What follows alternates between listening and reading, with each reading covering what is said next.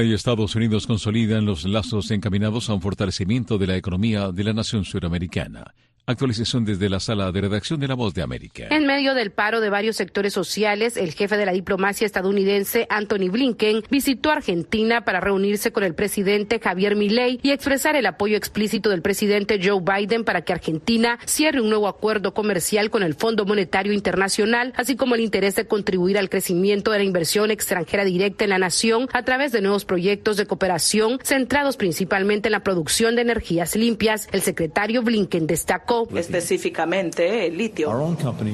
Nuestras compañías ya están haciendo inversiones importantes aquí en, Argentina para minar y procesar estos minerales críticos, más que nada en el noroeste de Argentina. Nuestra Corporación para el Financiamiento del Desarrollo. Según analistas, el alineamiento total de la administración del presidente Milei con los Estados Unidos da resultados, al menos en materia de reuniones de alto nivel, y destacaron la visita del secretario de Estado Blinken, que hizo un espacio en su agenda luego de visitar Brasil Brasil y en una muestra de buena intención visitó Buenos Aires. Sin embargo, los expertos también alertan que la recuperación del país, que vive una inflación histórica, requiere de tiempo y seguridad jurídica, independientemente de los movimientos políticos del actual gobierno. El economista Martín Sicaruza hizo declaraciones al diario La Nación y las compartimos. Por eso, cuando baja el riesgo país, significa que los inversores confían más en la Argentina y están dispuestos a prestarle plata a las empresas de la Argentina a menor costo. El gobierno de Argentina espera agilizar el acuerdo con el Fondo Monetario Internacional e incrementar el flujo de dólares del primer inversor extranjero directo, mientras se comparte la percepción de que Washington busca encontrar en este país un punto de estabilidad en una región convulsa y un contrapeso a Brasil, que desde la presidencia de Luis Ignacio Lula da Silva ha tenido acercamientos con los principales adversarios geopolíticos de los Estados Unidos como China y Rusia. Esta fue una actualización de la sala de redacción. Asistencia técnica Tony Simón. Voz informativa Ricardo Espinosa en Martín Noticias.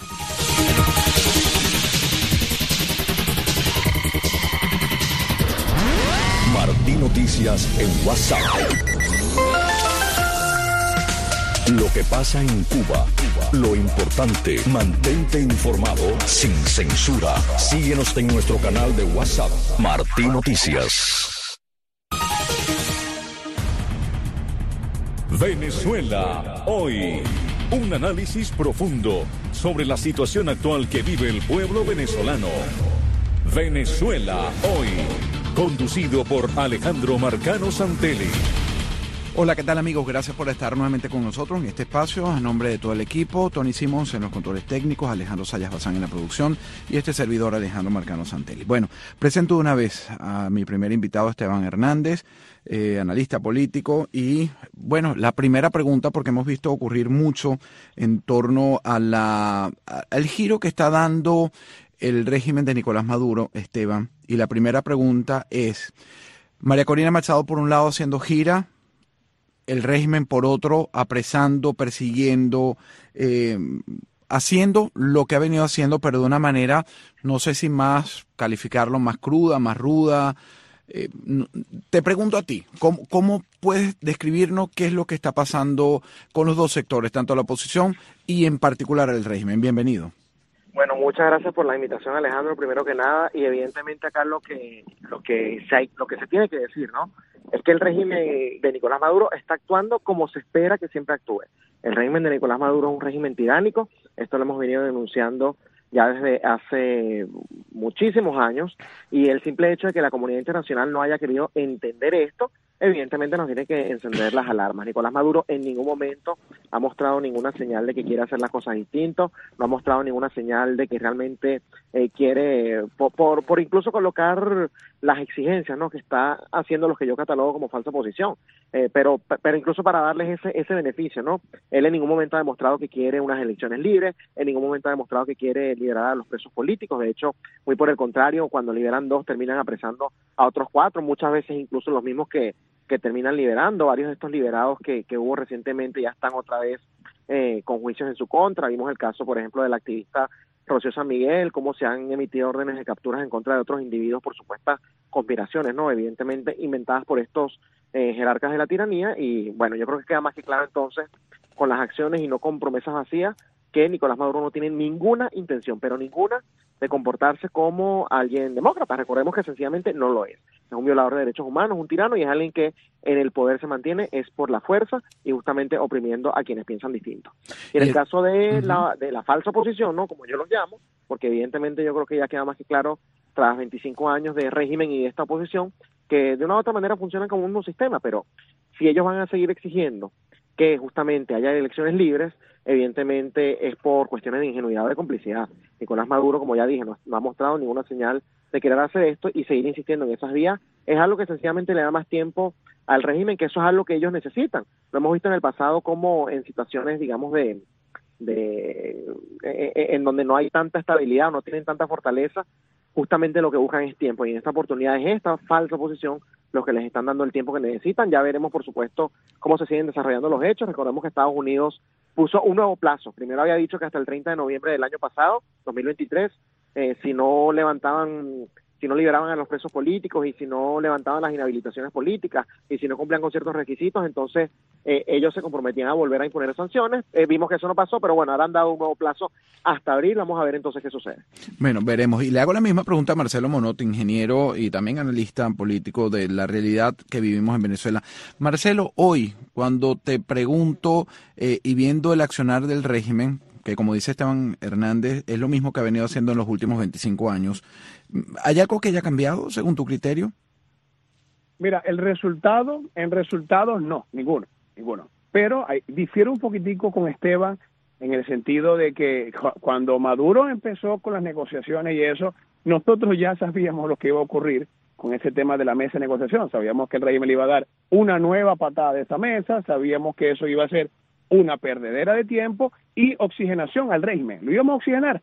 Y, y eso fue lo que ocurrió. Ellos plantearon, vamos a elecciones libres y se plantaron, este, por ejemplo, con, con respecto al gobierno de Biden, a la administración del presidente Biden, se mostraron con ganas de elecciones libres y querían de verdad este, burlar, y de hecho lo burlaron la administración Biden, tanto es así que Juan González terminó renunciando, este, si no fue que lo despidieron porque los acuerdos que llegaron realmente no se cumplieron. Y en una oportunidad dijo la, administración del presidente Biden y el presidente Biden dijo, Maduro está cumpliendo. Es decir, que ellos plantearon, obviamente sabemos que es algo, es una pantalla lo que ellos hicieron, de querer ir a un proceso eleccionario en una elección, en un proceso y un país que está viciado, en un país donde la dictadura predomina, donde la dictadura tiene todas las instituciones y sabemos que elecciones libres no van a haber. María Corina, lamentablemente, y lo he dicho en varias oportunidades, a mí me encantaría de verdad que Venezuela, el problema venezolano se solventara eh, eh, a través de unas elecciones, tranquilo, como la gente demócrata. Pero el problema es que no estamos hablando con demócratas, estamos hablando con dictadores, con malandros, con narcotraficantes, con terroristas, con violadores de derechos humanos, y ellos simplemente no van a entregar el poder porque saben que la cárcel les espera de por vida.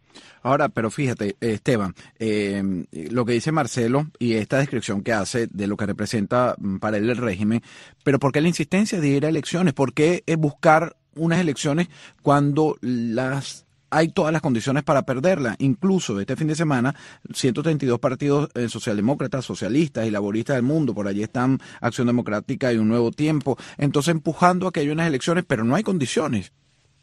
Bueno, pero es que precisamente volviendo al mismo tema central, porque esta gente forma parte del sistema y esta gente de una u otra manera lo que está es ayudando al régimen de Nicolás Maduro, que evidentemente se disfrazan como opositores. Eso es algo de la Unión Soviética, Alejandro. Eso es una estrategia que el mismo líder, eh, en aquel momento, si mal no recuerdo, era el director de la KGB, de la KGB eh, lo, dijo abiertamente, que había que organizar a su propia oposición antes que la verdadera oposición se organice. Y eso es lo que ha pasado en Venezuela. Y basta con ver justamente las acciones. Aquí ya no se trata de discurso, acá se trata de acciones. Acá estamos escribiendo un escenario justamente en donde las elecciones no sirven de absolutamente nada, por lo cual yo tengo que concluir, o sea, es cuestión de lógica, de que si hay alguien, el que sea, se llame Esteban, se llame Alejandro, se llame Marcelo, que esté imponiendo, que esté promoviendo elecciones bajo estas condiciones, evidentemente porque está jugando para el régimen. Porque yo sí te digo algo, yo en eso de político ingenuo, yo no creo, yo no creo que eso exista.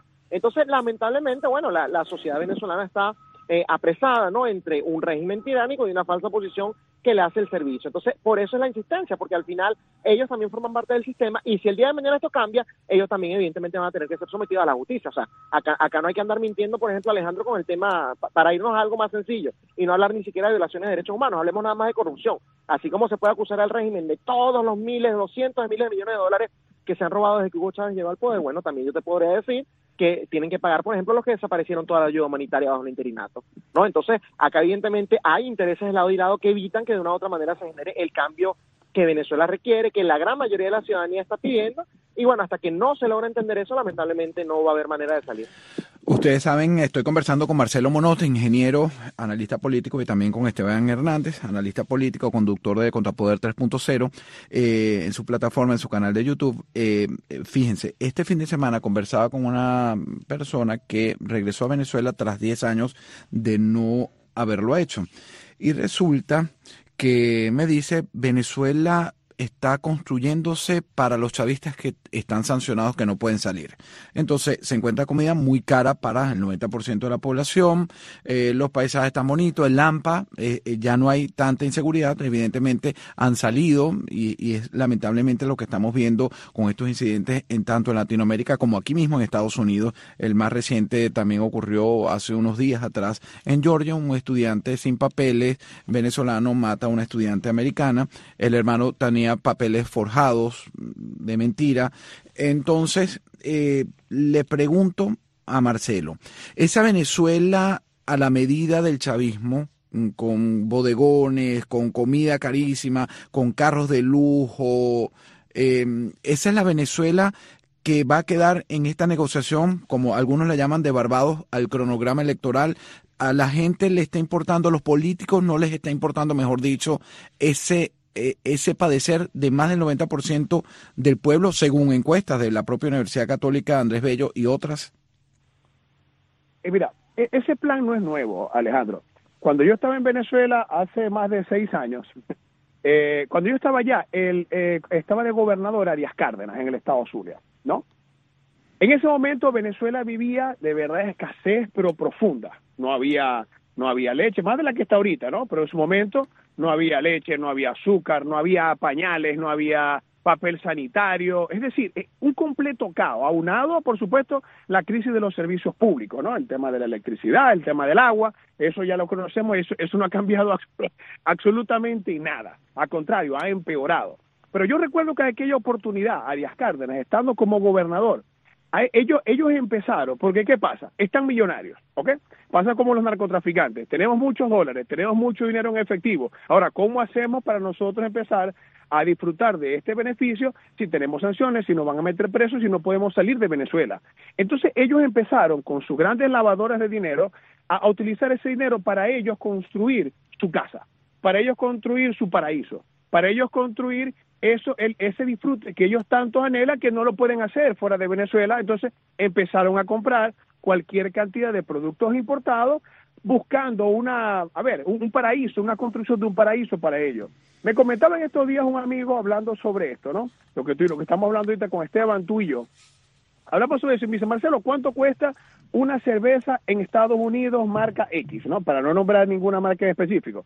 Y bueno, una esa vale tantos dólares.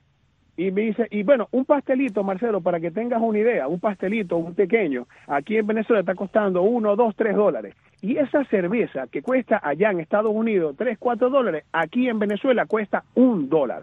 Es decir, salía más barato comprar una cerveza que un pastelito o una arepa, para que tengas idea de la cantidad de lavado de dólares que existe actualmente en Venezuela. Ahora, la gente dirá, bueno, eso no tiene sentido. No, claro que tiene todo el sentido del mundo, porque ellos están llevando todos los productos que no pueden comprar, que no pueden producir en Venezuela, porque destruyeron todo el aparato productivo, entonces se, se, utilizan todos estos mecanismos para ellos construir ahora y por eso es que ves tantos bodegones y por eso es que ves restaurantes eh, de lujo y por eso es que estás viendo hoteles de lujo y por eso es que estás viendo todas estas cosas, ves, ves Ferrari, ves cualquier cantidad, ves Tesla. Imagínate tú un país donde se va la luz todos los días y ahora ellos están construyendo un imperio, un parque automotor de vehículos eléctricos. Imagínate tú lo que significa la disparidad de todo esto. Pero por supuesto, a los enchufados no se le va la electricidad, a los, solamente se le va a aquellos que no gozan de ese beneficio de ser enchufados. Pero al chavismo los, los, los cortes eléctricos no le llegan. ¿Entiendes? Y los cuando le llegan, bueno, tienen tremendas plantas eléctricas, a ellos sí les abastecen la gasolina para operar con todas esas plantas eléctricas y el diésel necesario para eso. Entonces ellos tienen construyendo eso desde hace mucho tiempo, porque ellos saben que saliendo de Venezuela se les va a acabar ese paraíso. Y obviamente ellos no van a, no van a permitir que en Venezuela se desarrolle cualquier eh, escenario de la salida de ellos del poder, porque saben que es el fin de todos ellos. Ahora, el fin de esta historia no es 2024, ¿verdad, Esteban? El fin de poder sacar a esta organización criminal, como ustedes la han descrito, a este régimen, no, no está cerca. Mira, yo no te puedo hablar de fechas porque el día de mañana puede pasar algo que evidentemente nadie nadie tenga en el horizonte, ¿no? Entonces, analizando el contexto que tenemos actualmente, yo te podría decir, bueno, el 2024 parece que no pinta como el año de la libertad, pero realmente eso es algo también, es una especulación irresponsable porque quizás de aquí a unos meses pueda suceder algo, ¿no? Lo que yo sí te puedo decir es cuáles no son las vías. Y evidentemente, mientras sigan insistiendo en vías electorales, en vías democráticas, sí te puedo decir que cualquier persona, organización, ente, gobierno que esté empujando en función de eso, va a terminar con las tablas en la cabeza, porque eso no va a servir. Esto es como tener un cáncer, ¿no? Y bueno, ves a alguien que lo que se está tomando un jarabe para la tos para justamente este eh, tratar ese cáncer, ¿no? Tú sabes que eso no lo va a curar. No sabría decirte cuándo el cáncer va a terminar de hacer metástasis, cuándo, digamos, eh, se lo puede curar si decide cambiar de tratamiento, pero sí te puedo decir que, evidentemente utilizando ese jarabe para la tos no va a conseguir curarse el cáncer. Es exactamente lo mismo que, eh, que, estamos viendo en Venezuela, porque bueno, lamentablemente, y es algo que he dicho y lo repito cada vez que tengo la oportunidad, unos individuos que se mantienen en el poder por la fuerza solamente pueden salir por la fuerza. Y acá no se trata de, bueno, ¿y tú qué propones? Y entonces vente tú con los militares y hazlo tú. No, sencillamente estamos haciendo el diagnóstico. Ya vendrá alguien eventualmente que sí tendrá los recursos, los contactos y las ganas, ¿no? De, este, digamos, apuntar en las vías que, que evidentemente son efectivas pero lo que sí te puedo decir es que cualquier persona que hable de vías electorales, Alejandro está jugando para otro tipo de, de cuestiones y evidentemente además está jugando con las esperanzas. Eh, de la gente que, bueno, se van a llevar tremenda decepción cuando este año, justamente, si siguen por esa vía, no se den los resultados que queremos. Nosotros como agencia de noticias, eh, pues abogamos porque la salida sea pacífica y respetamos perfectamente tu eh, opinión, Esteban, como la de cada uno de los participantes. Así que mm, después de hacer esta, esta mención, quiero leer un pedacito de un reportaje que tiene Reuters, donde mm, dice, el repentino giro político de Venezuela puede deberse a menor apoyo hacia Nicolás Maduro. Y dice en este trabajo, firmado por Mayela Armas y Vivian Sequera, que después de meses de descongelar las relaciones con Estados Unidos, la administración del presidente Nicolás Maduro ha dado un cambio en las últimas semanas. Cerró la Oficina de Derechos Humanos de las Naciones Unidas. El fiscal ordenó el arresto a una reconocida activista, que es Rocío San Miguel, y la máxima corte ratificó la inhabilitación a la principal candidata de la oposición a las elecciones de, de están pautadas según la constitución venezolana eh, para este año 2024. Este giro, eh, Marcelo, ¿realmente se puede poner peor? Claro que sí, Alejandro. Alejandro, mira, el régimen se metió, el régimen se metió ya desde hace algún tiempo atrás en una calle sin salida, en una calle sin retorno. Esa, eh, ya para ellos lo que les toca es avanzar sea, ya ellos no pueden recular, ya ellos no pueden pedir un perdón, una, porque ya ellos están, e, este cáncer está tan avanzado en el país de que ya ellos no pueden regular y todo lo que se les venga, todo el escenario que se les venga, este, a futuro ellos tienen que hacerlo. Si les toca matar, seguir matando estudiantes, alguna protesta, lo van a hacer. Si ellos necesitan para continuar con su, con su régimen y su instalación y su estadía de, de régimen, eh, en Venezuela, si ellos tienen que seguir metiendo presos a todos los activistas de derechos humanos, ellos lo van a hacer. Si tienen que construir dos, tres cárceles más para meter gente más presa, ellos lo van a hacer.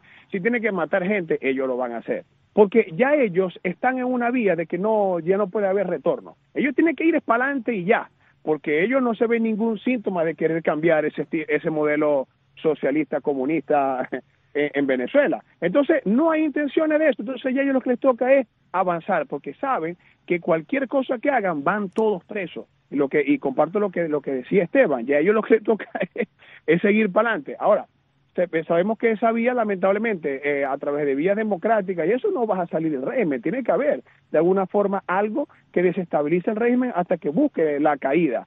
No se trata de que yo mañana, Marcelo, y apoya una invasión militar y tal. Bueno, a lo mejor si esa es la salida, bueno, apoyaremos la salida que sea necesaria para el régimen, porque para ellos, para esos comunistas, el fin justifica los medios. Y todo lo que ellos tengan que hacer lo van a hacer. Y van a haber más represiones y obviamente van a reciar mucho más. ¿Qué más crees que puedan hacer Esteban Hernández, eh, el régimen, para mantenerse, para afianzarse en el poder? Bueno, mira, acá, acá sí te digo, no es especulación. Ya tenemos 25 años bajo estos eh, criminales, ¿no? Que, bueno, están gobernando de manera ilegítima, pero gobernando al fin. Son quienes están en el poder y son quienes controlan absolutamente todo. Entonces no tengo que, que, predecir qué es lo que va a pasar porque ya hemos, ya hemos visto el comportamiento.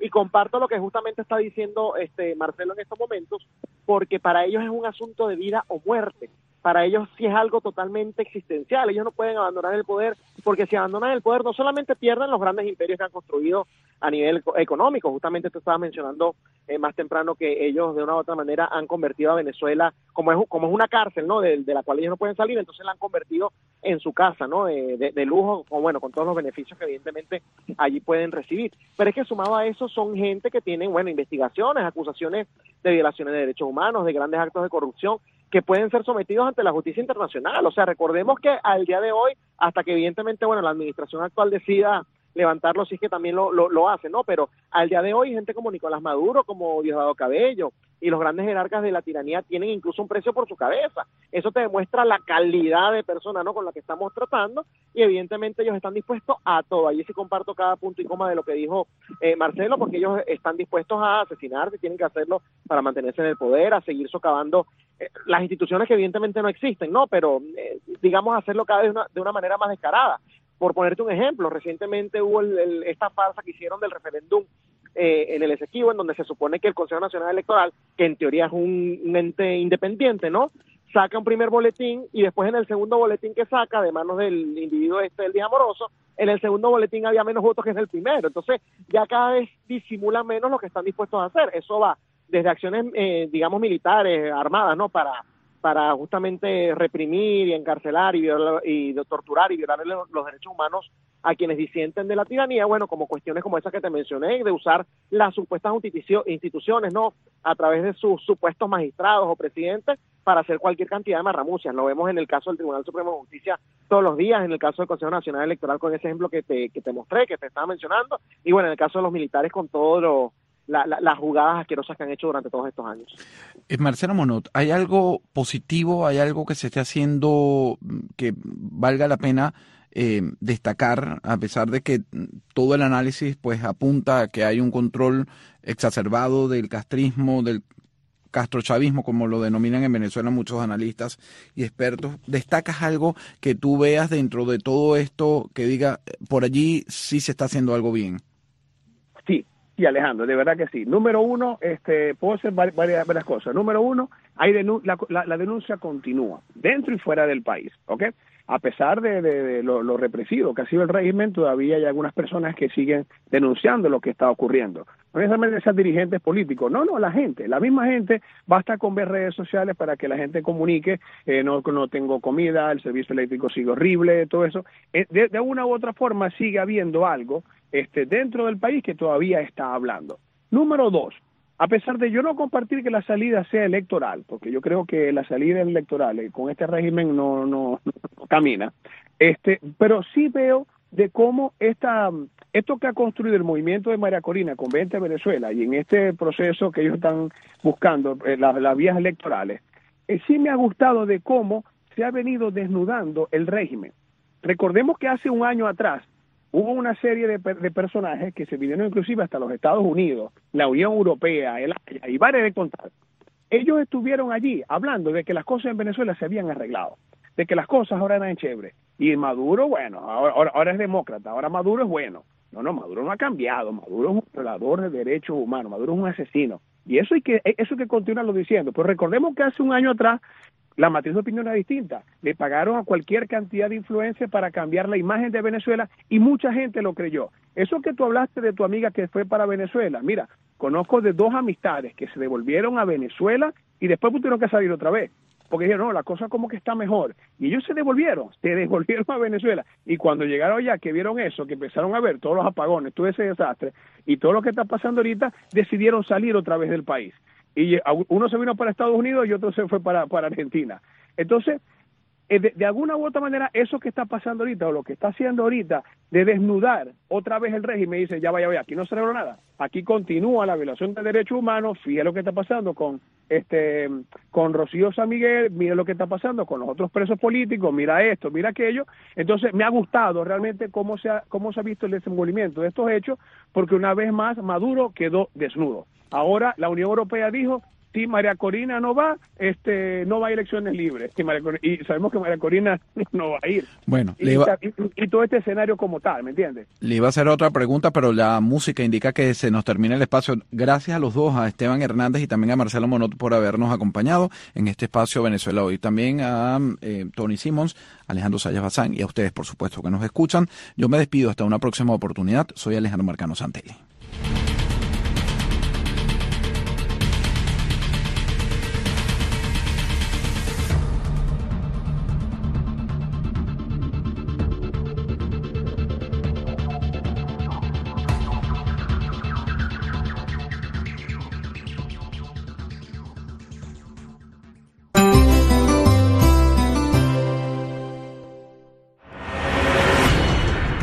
Gobierno de los Estados Unidos de América ha indicado acerca de su política migratoria.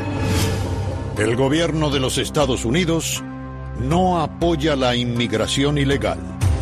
Es política del gobierno de los Estados Unidos promover una inmigración ordenada